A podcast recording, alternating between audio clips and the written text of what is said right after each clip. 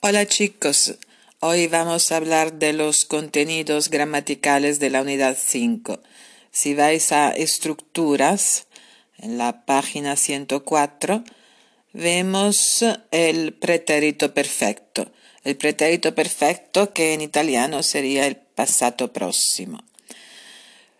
¿Cómo se forma un pretérito perfecto? Como todos los tiempos compuestos en español, el pretérito perfecto sigue tres reglas. Uh, recordadla bien, apuntarlas en el cuaderno. Regla número uno. En español, el auxiliar siempre es haber. Regla número dos. El participio siempre es invariable. Regla número tres auxiliar y participio nunca se separan. Vamos a ver en la práctica. En italiano nosotros podríamos hacer un pretérito perfecto tanto con el auxiliar haber como con el auxiliar ser. Io ho mangiato, io sono andata. En español esto no es posible. El auxiliar siempre es haber.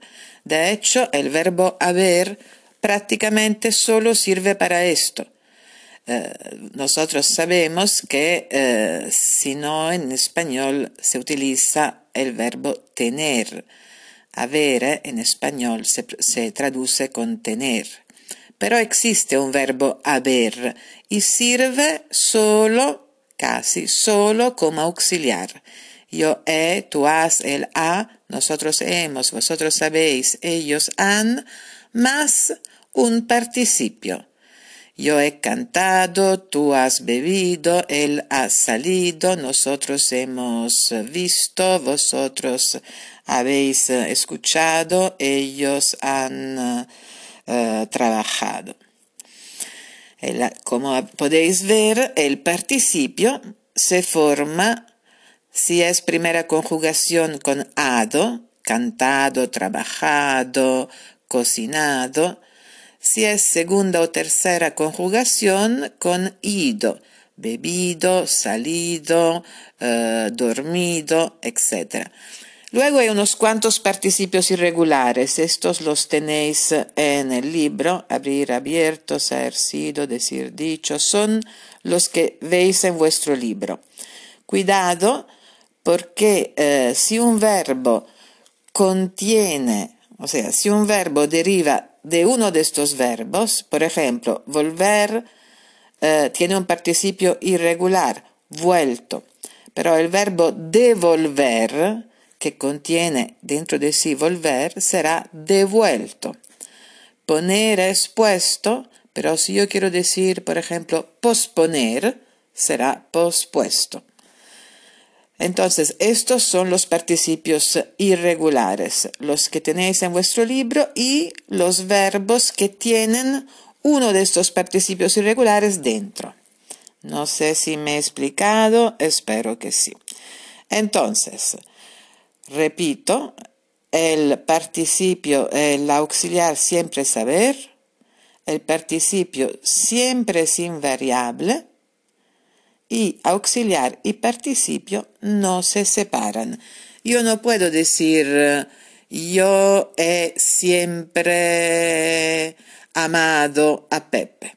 Esto no se puede decir en español. O digo yo siempre he amado a Pepe o digo yo he amado a Pepe siempre. Lo que no puedo decir, lo que no puedo hacer es poner siempre entre el auxiliar y el participio. No, Auxiliar y participio siempre tienen que ir unidos, no se separan, no hay que poner nada en medio. Y cuidado, el participio es invariable, no puede ser femenino, no puede ser plural. Yo he nacido, yo he nacido en Italia, nosotros hemos nacido en Italia. Vosotras habéis nacido en Italia. ¿Está claro todo esto? Bien. Si está claro, me vais a hacer los ejercicios, enseguida los ejercicios 21, 22 y 23 de la página 104. Bien, después de eh, terminar los ejercicios, eh, seguimos con la explicación. Pero repito, primero haced estos ejercicios 21, 22, 23, luego volvéis a este podcast para seguir con la explicación. ¿Ya está? ¿Preparados? Bueno, seguimos con los marcadores temporales. ¿Cuándo se utiliza un pretérito perfecto? Se utiliza para hablar de un pasado reciente, de un pasado que toca nuestro presente. Por ejemplo, hoy, hace un momento, hace un rato, un rato non è un topo, hace un rato significa poco fa, un pochino fa. Esta mañana, esta semana, este verano, esta tarde, esta noche, este fin de semana, este mes, este año, este siglo, con todo lo que va con este o esta. Luego también puedo utilizar el pretérito perfecto para decir ya. ¿Ya has hecho tus deberes? No, Todavía no he terminado de hacerlos. O puedo utilizarlo con alguna vez. ¿Alguna vez has estado en España? O con nunca. Yo nunca he estado en China. O con últimamente. Últimamente no hemos ido a clase.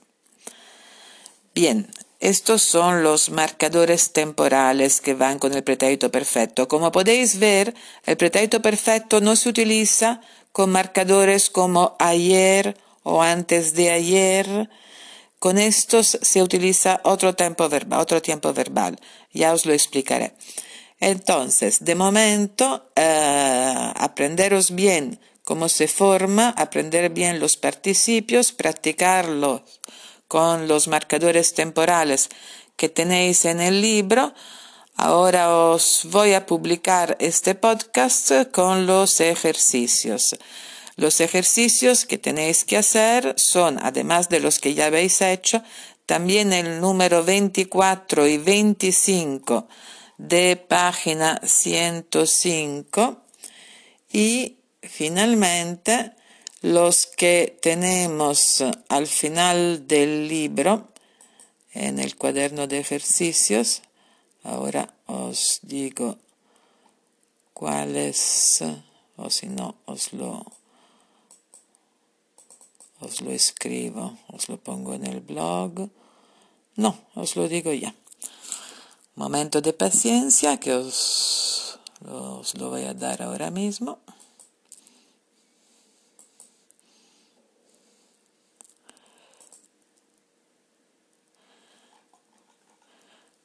funciones. Bien, a partir de página 223 me hacéis también el número 15, 16, 17 y 18. Esto, todo esto me lo hacéis para el miércoles y el miércoles nos vemos. Hasta luego.